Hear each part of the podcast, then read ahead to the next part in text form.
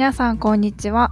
ゆるっとカナダは日々の出来事や海外で感じたことを身近な英単語を交えながらお話しする番組です。カナダ在住のゆうきと愛媛県在住のおゆきでゆるりとお送りしています。2ヶ月ぐらいお休みをしてしまいまして、日が飛んでしまったんですけども、はいお久しぶりですお久しぶりです。すみません。ちょっと私の事情なんですが、すっかりね、寒くなってしまって、そうですよね。うん。前8月だったから。そっちがちょっと寒くなってきたかもみたいな話を若干してて、うんうんうん。もうこっちは雪降りました。ああ、もう雪降ったんだ。そう一回雪降って積もって。でちょっと最近暖かくて全部もう暖かさがあの異例の暑さで一回全部溶けちゃったん溶けちゃってるんですけど。うん。うんでもスキー場オープンに向けてまあ寒くなる予定で うーん、なるほど。はい日本はどうですか？日本もね、結構寒くなってきて、ちょうど数日前にオイルヒーターを出してきたとこかな。うーんまあでも日中はね、結構天気がいいと外はと暑いぐらいなんだけど、少し動くとね。でも朝晩寒い、ほんと。でも雪は降らないけど、まだまだ。あれでもどっかでもう北の方では降ったみたいなの？ああ、そうだっけ北海道とかかな。あ北海道はねかなり積もったみたいです友達のフェイスブックかなんかを見たらああ、そうなんや。全然知らんかった。まだ心の準備が的なのを 確かにね。最近元気でしたか？あ元気です、まあ、息子の、えー、と保育所も決まったし、うん、あよかったね。うん、よかったです。保育難民もう難民かなりちょっときつかったので、まあ、こういう、まあ、ラ本当ラッキーなんですけど、まあ、これも一般的な、えー、と州がやってる、えー、と待機児童の登録するようなところでは見つけられず、まあ、これもまた Facebook のコミュニティからっていう。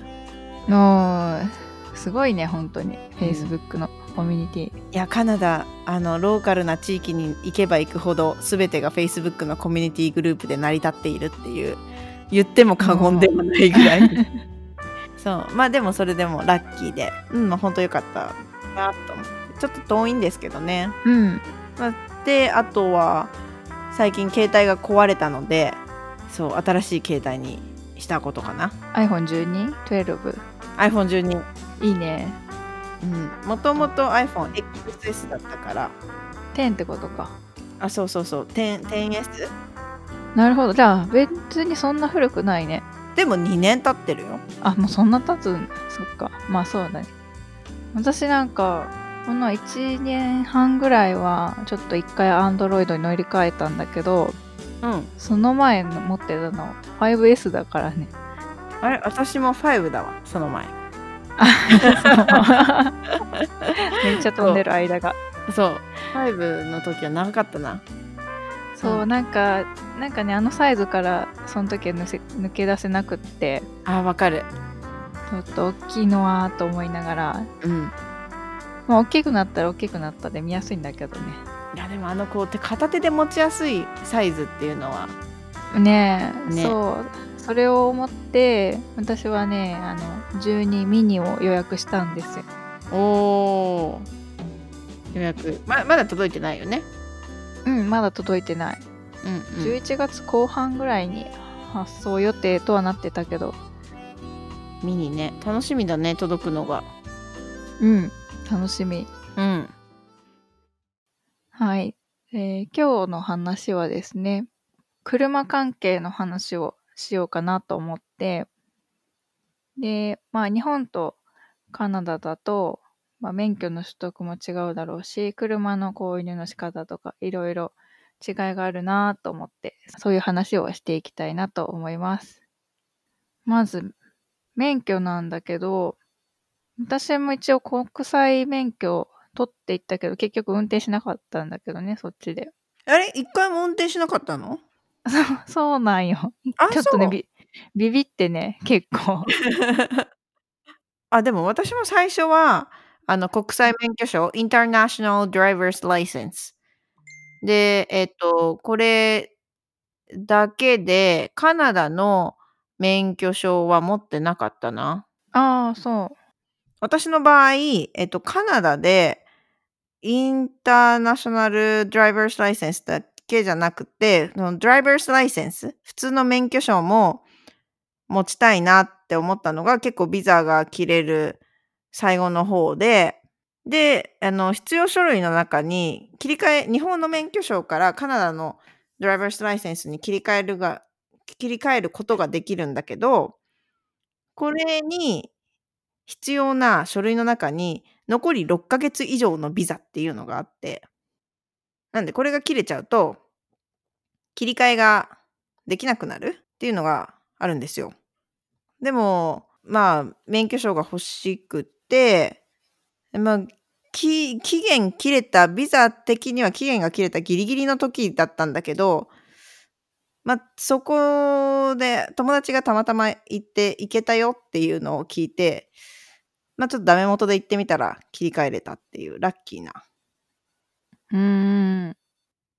そう。まあ、この免許証欲しいなって思ったのも、国際免許証をそもそも年齢確認用のこう身分証明の代わりに使ってたんだけどそれをす使える街と、ま、ちょっと旅行でちょっと違うところ行った時とか、使えない街とかがあって、うん。で、そこでは、もうカナダの、え、どこだあれ、あの、BC のちょっと奥のケローナあたりとかのどっかのリカーストアだったのかな？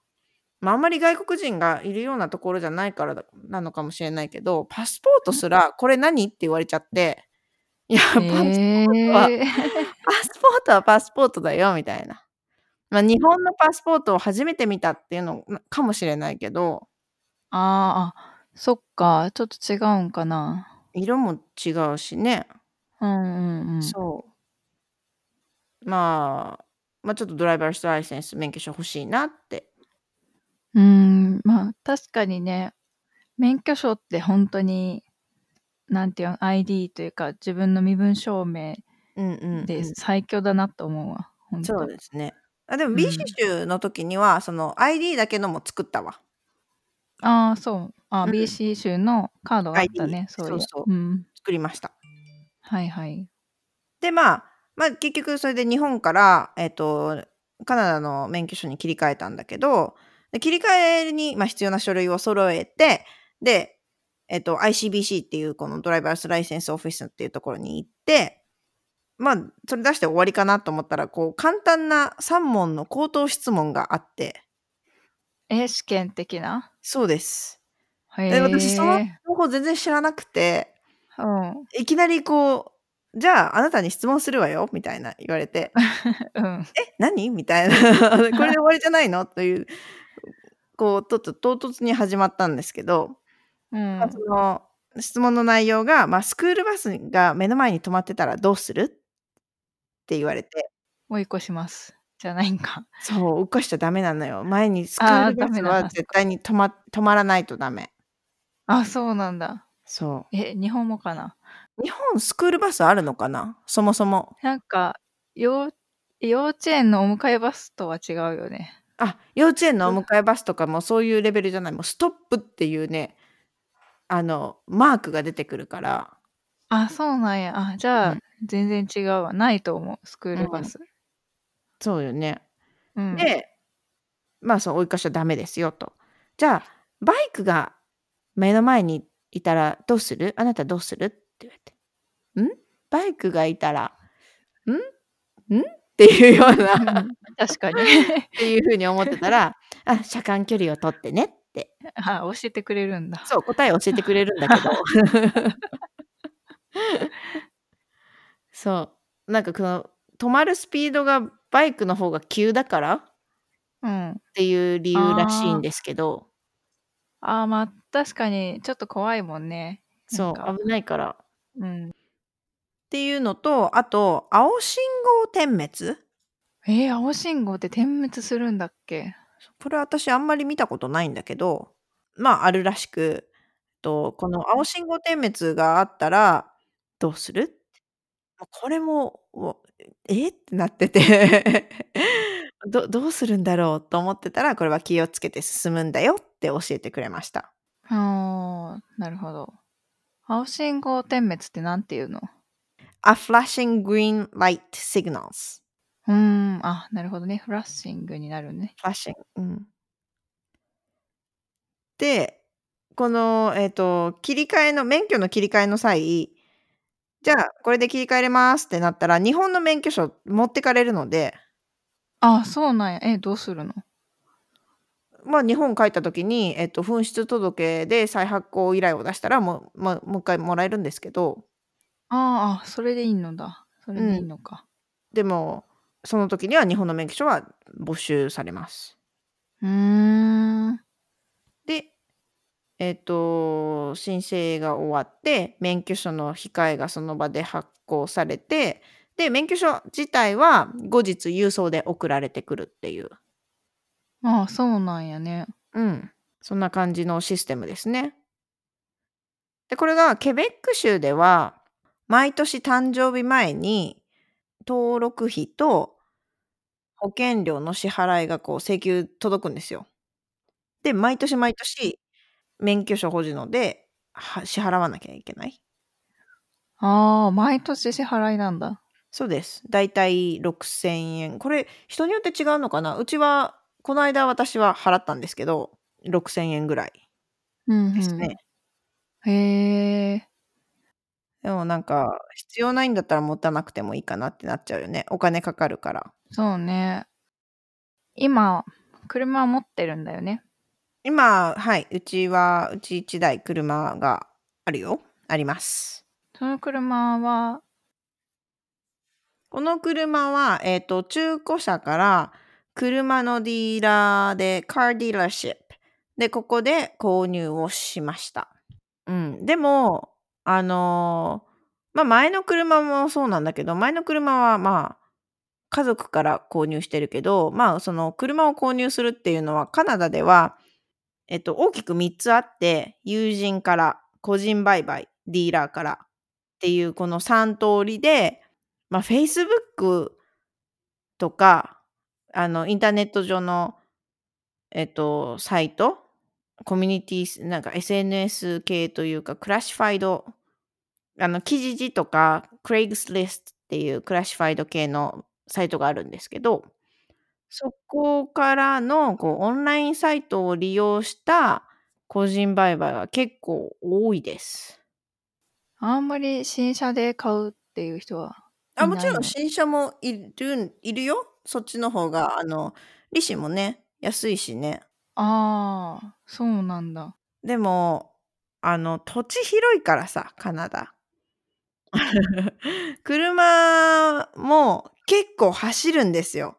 中古車のしょ走行距離概念がえっと、10万キロは全然余裕でへえ、10万キロって言ったら結構だけどね。日本だと10万キロ走ったら、あ、もう10万超えちゃった、買い替えなきゃぐらいなのあるのかもしれないんですけど、この前前の車は30万キロ近く走ったな。すごいね。あ、そんな。走れるんだね、むしろ。いや、まあ、でもそれの走りすぎたせいが、ま、エンジンから異様な、燃えるような匂いというか、がして、壊れたんですけどね。ああ、なるほど。うん、壊れて、あ、これはまずいってなって買い替えたんですけど。なんか車買う時とか、その個人で売買する買う時とかも、検査、inspection inspected インスペクトして、で、あと修理履歴、history of the vehicle これもしっかり見ておく必要があります。あ、もちろん走行距離もね、この mileage 走行距離も見て。そっか、マイレージって走行距離ね。つい、あの、飛行機のポイントみたいな 印象が強いけど。ああ、うん。飛行機のマイルね。うんうんうんうん。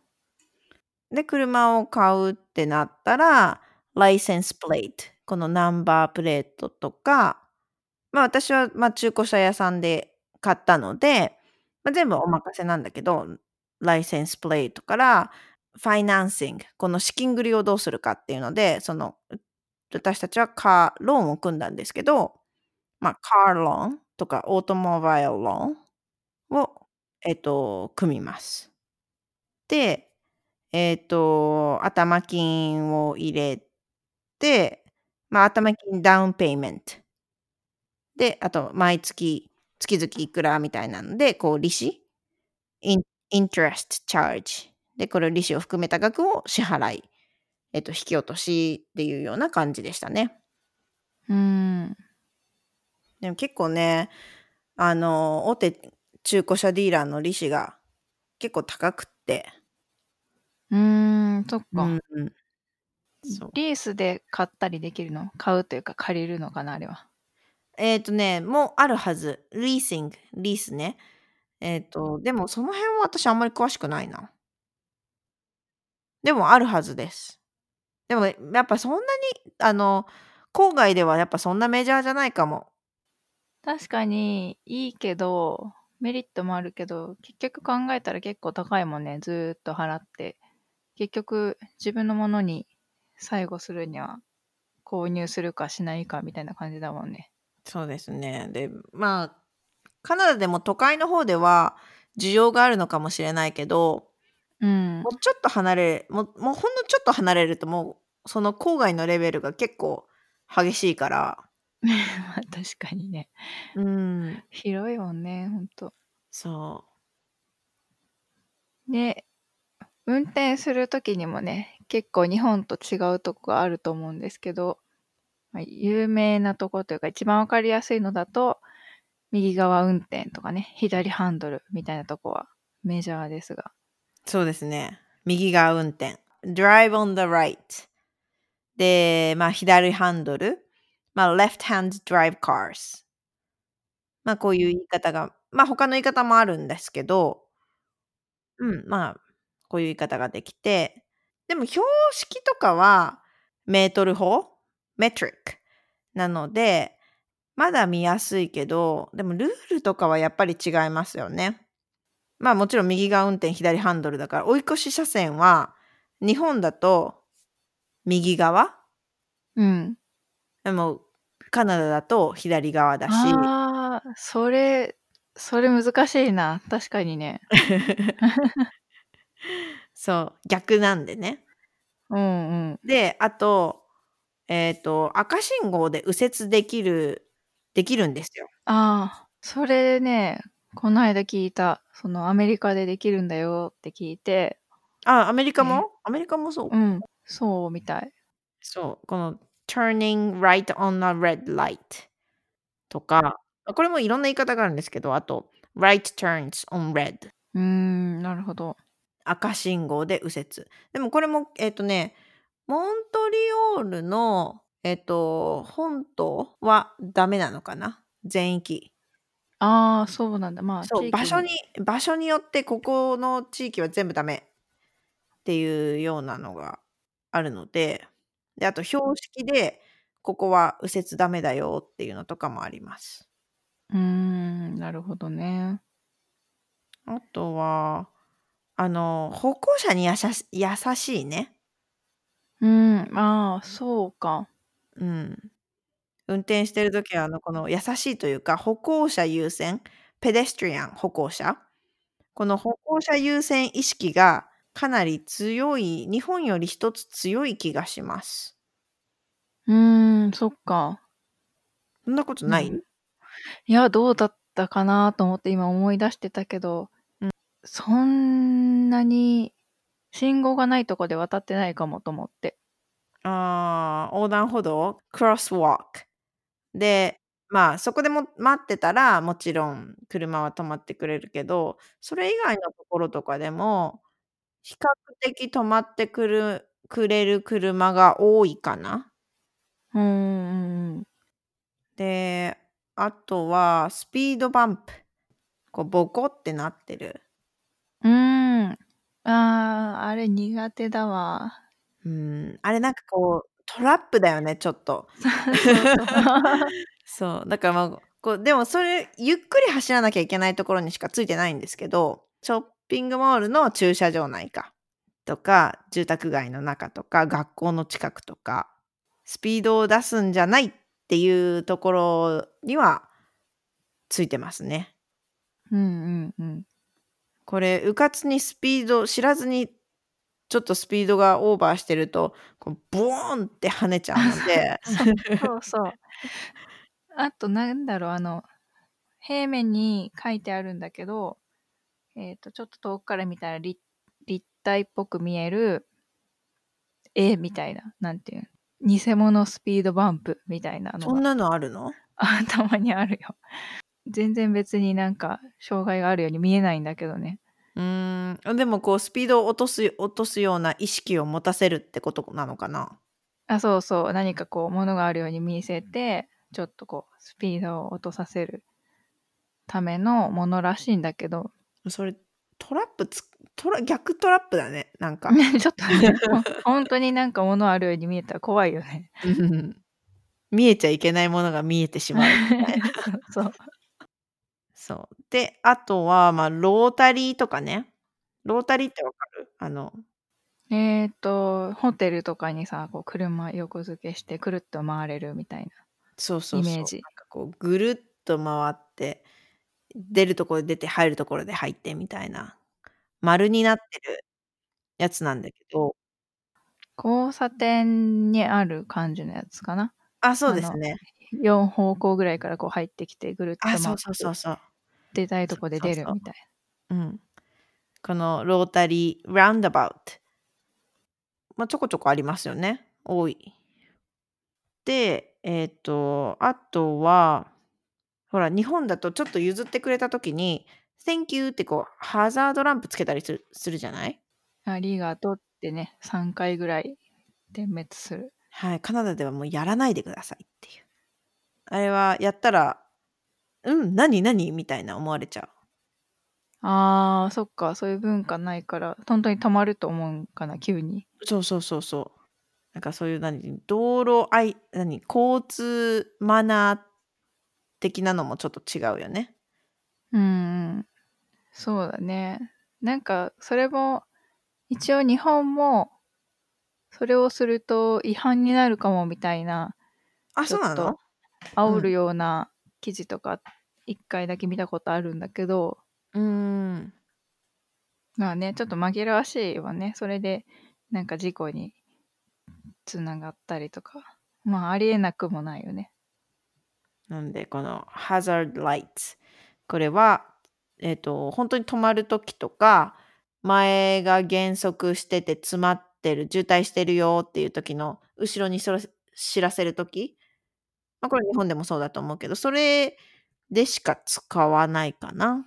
ああ、うん。そっか、そうだね。渋滞の後ろの人。そうそうそう。はいはい。確かに。で、あとは、あの